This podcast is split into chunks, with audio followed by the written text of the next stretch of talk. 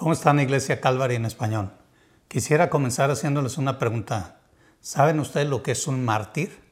Bueno, un diccionario nos va a definir a un mártir como una persona que sufre o muere en defensa de sus convicciones. Inclusive se puede definir a un mártir a una persona que trabaja demasiado y es un mártir de su trabajo. ¿Saben que algunos consideran a Jesús como un mártir? Pero sabemos que no es así. Porque Jesucristo no murió solo por una convicción, Él murió por obediencia. Pero más que eso, Él murió también por amor. Algunos nos van a decir que estamos equivocados, pero saben, Jesús no murió la muerte de un mártir. Él murió la muerte de un redentor.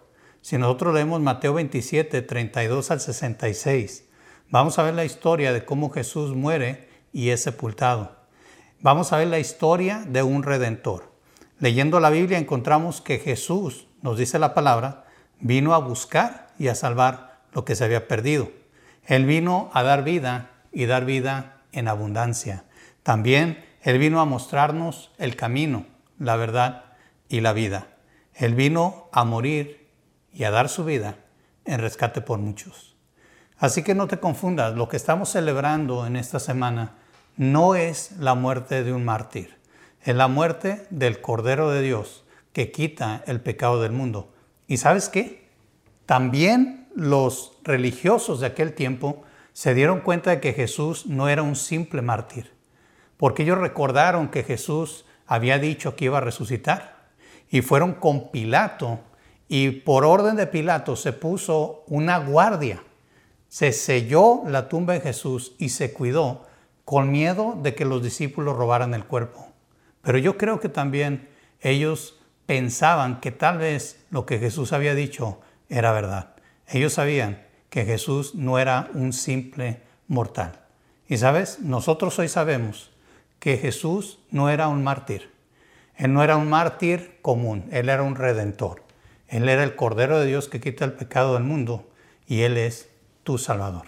Así que eso es lo que celebramos en esta semana. No la muerte de una persona común, sino la muerte del Hijo de Dios, el que quita el pecado del mundo. Déjame leerte lo que dice Juan, hablando precisamente de la muerte que Jesús murió por ti. Dice en Juan capítulo 19, versículo 28, Después de esto, sabiendo Jesús que ya todo estaba consumado, dijo, para que la escritura se cumpliese, tengo sed y estaba ahí una vasija llena de vinagre. Entonces ellos empaparon en vinagre una, esponja y poniéndola en, en un hisopo, se la acercaron a la boca. Cuando Jesús hubo tomado el vinagre, dijo, pon atención, consumado es. Y habiendo inclinado la cabeza, entregó el Espíritu.